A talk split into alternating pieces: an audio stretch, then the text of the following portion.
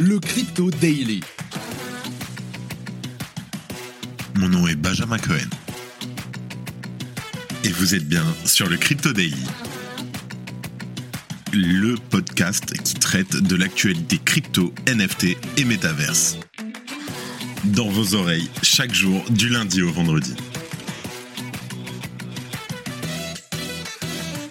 Salut, j'espère que tu vas bien. On se retrouve tout de suite pour le 99e épisode du Crypto Daily. Fun fact, bientôt le centième épisode et nous avons un bêtisier rien que pour toi qui va sortir dimanche. Il dure pas longtemps mais il est très très drôle. Sois prêt. Aujourd'hui, on parle de l'affaire FTX qui a secoué le monde des crypto-monnaies et bien au-delà. Les créanciers de l'empire de SBF sont nombreux et une liste de leurs noms vient d'être publiée dans le cadre du procès à venir.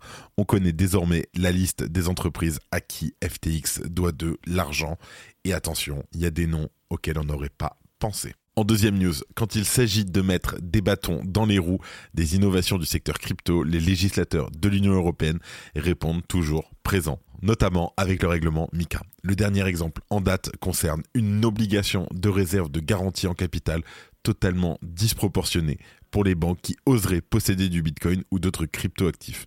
Les réserves fractionnaires en euros, oui, mais pour Bitcoin, non, et surtout l'inverse. Et en dernière news, on va parler de Celsius, qui pourrait disposer d'un total de 250 millions de dollars en jetons Flair pour les distribuer à ses utilisateurs. Binance, OKEx, Kraken, BitHub, Upbit, KuCoin et maintenant Celsius rejoignent la liste des participants à l'airdrop Flair. Qui peut bénéficier du largage de Flair? C'est les détenteurs de XRP et de LTC, mais je t'explique tout ça. Mais avant tout ça, comme d'habitude, le coin du marché. Here comes the money. Here we go. On enregistre cet épisode, nous sommes le 26 janvier 2023 et il est 13h10. Et on a une journée verte, ça fait plaisir. Plus 2% d'augmentation sur le market cap global au-dessus des 1 trilliard de dollars. Bitcoin 23 000 dollars en hausse de 2% en 24 heures. Ether plus 3,4% en 24 heures à 1600 dollars. Le BNB en légère hausse de moins de 1%, XRP 1,20% d'augmentation. Le Cardano 4,5% d'augmentation à 0,37 dollars. Le Dogecoin plus 2% et le Solana plus 3%. Et bien entendu, le Aptos continue son rallye. On ne comprend pas, je ne comprends pas comment c'est possible. Mais nous avons encore une augmentation de 20% en 24 heures avec un prix à 18,19 dollars. Allez, tout de suite, on passe aux news. On commence par la longue liste des créanciers de FTX publiée hier. Alors déjà, pour commencer, on notera que les noms de près de 10 millions de clients particuliers n'ont pas été Il s'agit uniquement des sociétés et des agences créancières. On ne connaît pas non plus les montants dus. Le document enregistré hier reste quand même conséquent et donne une idée de l'ampleur des entités qui avaient un lien avec FTX. Du côté des géants de la tech, on trouve quelques très grands noms, dont Apple, Microsoft, Twitter, Meta et Google. De grands médias qui avaient fait savoir leur intérêt pour le Web3 sont aussi présents. Wall Street Journal, New York Times notamment. Du côté des entreprises liées à la blockchain, on a Yuga Labs, Circle, Chainalysis, Messari, Galaxy Digital qui sont listés. On note aussi des noms non pas d'entreprises mais d'agences gouvernementales. Les agences de taxes de plusieurs États américains sont mentionnées, ainsi que le service des impôts des États-Unis, l'IRS. D'autres agences gouvernementales de Hong Kong, d'Australie et du Japon notamment sont mentionnées. Des sociétés aussi en France, dont la Société Générale et Webedia par exemple. Côté français, la liste mentionne plusieurs sociétés, dont deux groupes bancaires, Société Générale, ainsi que le groupe BPCE qui est l'organe central gérant, la Banque Populaire et la Caisse d'épargne. Le cabinet d'affaires Field Fisher est également mentionné. Côté Web3, une seule société française est semble-t-il mentionnée, Crisus, une solution de paiement fournisseur. Autre société d'ampleur qui figure parmi les créditeurs de FTX, Webedia, l'agence des créateurs qui compte parmi ses rangs des youtubeurs célèbres comme Squeezie, McFly, Carlito, Michou ou encore Inoxtag. On retrouve également dans la liste Textmaster, un fournisseur de solutions de traduction, ainsi que des sociétés plus confidentielles. Précision à toute fin utile, la liste des créanciers de FTX ne veut pas nécessairement dire que les entités disposaient d'un compte de trading sur la plateforme, mais simplement qu'on leur doit de l'argent. Reste que la très conséquente liste des entreprises montre déjà que l'empire FTX était bel et bien tentaculaire, et ce, même sans inclure les près de 10 millions de clients particuliers. Ceux-ci d'ailleurs resteront protégés. Le juge chargé de l'affaire a estimé que révéler leur nom les exposerait à des risques de vol d'identité notamment, malgré les demandes de certains médias. Si tu aimes le daily, une note et un commentaire nous aident énormément. Aussi, si tu ne veux rien rater de l'actualité, abonne-toi. En deuxième news, on parle de la discrimination qu'est en train de subir Bitcoin. En effet, l'Union européenne veut imposer une obligation de garantie dingue pour les banques crypto-friendly. Je t'explique. Déjà, je commencerai par dire que quand on n'ose pas interdire frontalement, est-ce que parfois il y a des gens qui ne chercheraient-ils pas à tuer par l'étouffement réglementaire? Je me pose la question. En tout cas, c'est ce que l'on peut se demander quand on voit les dernières réflexions de certains législateurs du Parlement européen concernant l'encadrement des cryptos dans le secteur bancaire. Alors, ça vient d'un communiqué de presse publié il y a deux jours, le 24 janvier 2023, par la Commission des affaires économiques et monétaires, qui inquiète à nouveau la cryptosphère européenne, parce que bien sûr, on ne peut pas s'arrêter. Cette même commission, dont une partie des membres avait manqué de peu de faire interdire le minage de Bitcoin et de toutes les cryptos basées d'ailleurs sur la proof of work, jamais en manque d'idées pour ralentir l'adoption des crypto-monnaies décentralisées. Une majorité de membres de l'ECNON a cette fois voté en faveur de nouvelles restrictions pour les banques détenant ou désirant détenir des actifs numériques. Si le texte que la Commission a préadopté devait également être adopté par la séance plénière du Parlement européen, ces banques devraient couvrir leurs avoirs crypto à hauteur d'une surréaliste réserve en capital allant jusqu'à 1250% de contrepartie. Je répète, hein, allant jusqu'à 1250% de contrepartie. T'as compris? Ça veut dire que si t'as 1 million d'euros en crypto, tu dois avoir 12,5 millions d'euros en couverture. Sérieusement?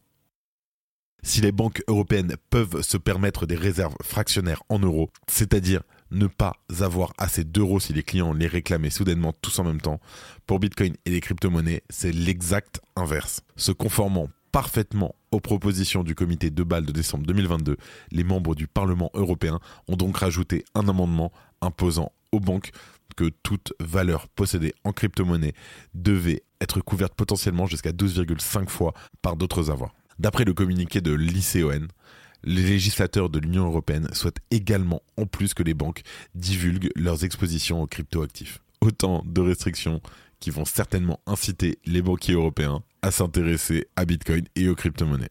Désolé pour ce petit coup de sarcasme.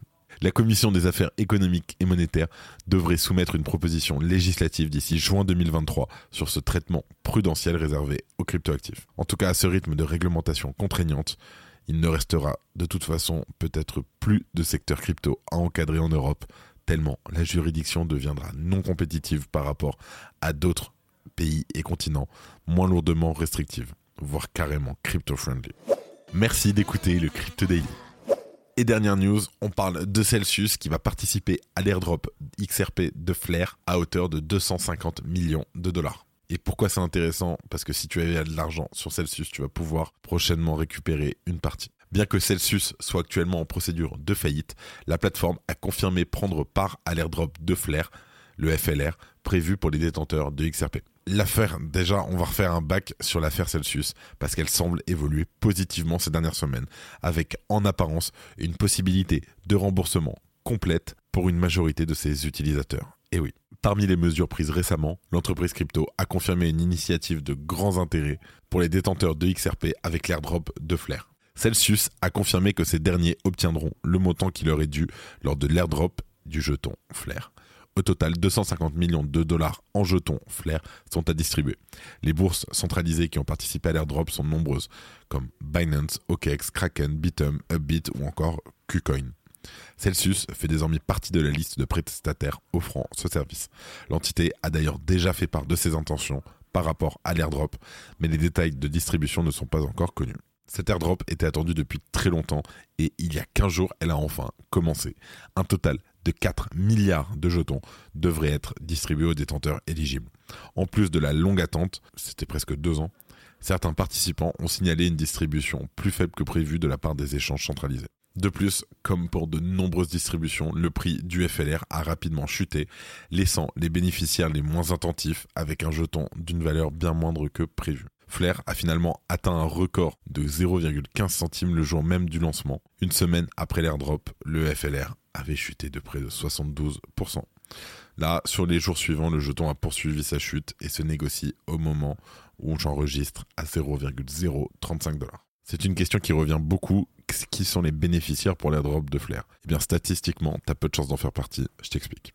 L'airdrop de Flair est éligible pour les détenteurs de XRP ainsi que dans une moindre mesure pour les détenteurs de Litecoin selon l'endroit où se trouvait la crypto-monnaie Ripple au moment du screenshot réalisé sur les fonds. Le problème, c'est que le screenshot a été réalisé en décembre 2020. Si le XRP était sur un exchange, il fallait suivre les consignes que ces dernières ont transmises à leurs utilisateurs. Flair pour info est une blockchain EVM compatible, c'est un layer 1 qui vise à apporter un support pour les smart contracts au réseau Ripple. À l'avenir, Flair pourrait aussi renforcer Ethereum comme Ripple et éventuellement ajouter une plus grande valeur à son jeton natif, le FLR. À suivre. Allez, avant de finir, on passe aux actualités en bref avec notre partenaire Coin Academy. La pharmacie Bergère française, située dans le 10e arrondissement de Paris, accepte désormais les paiements en crypto-monnaie. La pharmacie, membre du groupe iPharm, vient de nouer un partenariat avec la solution Lizzy, qui avait déjà permis il y a quelques mois au centre Beaugrenelle à Paris d'accepter les paiements en crypto-monnaie. Roger Verse, aka Bitcoin Jesus, a déclaré avoir les fonds nécessaires pour régler les 21 millions de dollars que lui réclame Genesis après que ces derniers lui aient adressé mardi une assignation en justice. La sénatrice américaine Wendy Rogers a présenté un projet de loi proposant d'inclure Bitcoin dans la liste des monnaies acceptées comme monnaie légale en Arizona. S'il est adopté, l'Arizona deviendra le premier État des États-Unis à adopter le Bitcoin comme monnaie officielle. Le protocole Mango Markets a intenté un procès contre Avraham Eisenberg, le dépôt déclare que ce dernier a exploité la plateforme pour des millions de dollars en octobre 2022. La société demande 47 millions de dommages et intérêts, plus les intérêts à compter du moment de l'attaque. Elle demande également au tribunal d'annuler l'accord entre Heisenberg et la DAO Connex de Mango et de le déclarer invalide et inapplicable. L'exchange Coinbase se voit infliger une amende de 3,6 millions de dollars par la Banque centrale néerlandaise en raison du non-respect de la réglementation locale applicable aux prestataires de services financiers. L'exchange n'avait pas l'enregistrement nécessaire pour offrir des services aux Pays-Bas avant d'y commencer ses activités dans la période comprise entre novembre 2020 et août 2022. Le gouverneur de la Banque centrale d'Irlande demande l'interdiction des publicités sur les cryptos ciblant les jeunes adultes. Après que Porsche ait déclaré mardi la fin de son mint, le floor price a explosé et il est au moment où j'enregistre aux alentours des 3 Ethers. C'est dingue. SBF a envoyé 400 millions de dollars à un VC, Modulo Capital, un fonds spéculatif peu connu dirigé par un ancien trader de Jane Street qui a des liens bizarres avec l'ancien PDG de FTX. Merci de ton écoute. C'est la fin de ce résumé de l'actualité du jour sur le Crypto Daily. Évidemment, pensez à vous abonner pour ne pas rater le suivant, quelle que soit d'ailleurs l'application que vous utilisez pour m'écouter. Rendez-vous aussi sur Twitter et LinkedIn pour d'autres contenus d'actualité exclusifs. Je crois que j'ai tout dit, faites attention à vous, et moi je vous dis à demain. C'était Benjamin pour le Crypto Daily. Merci et à très vite.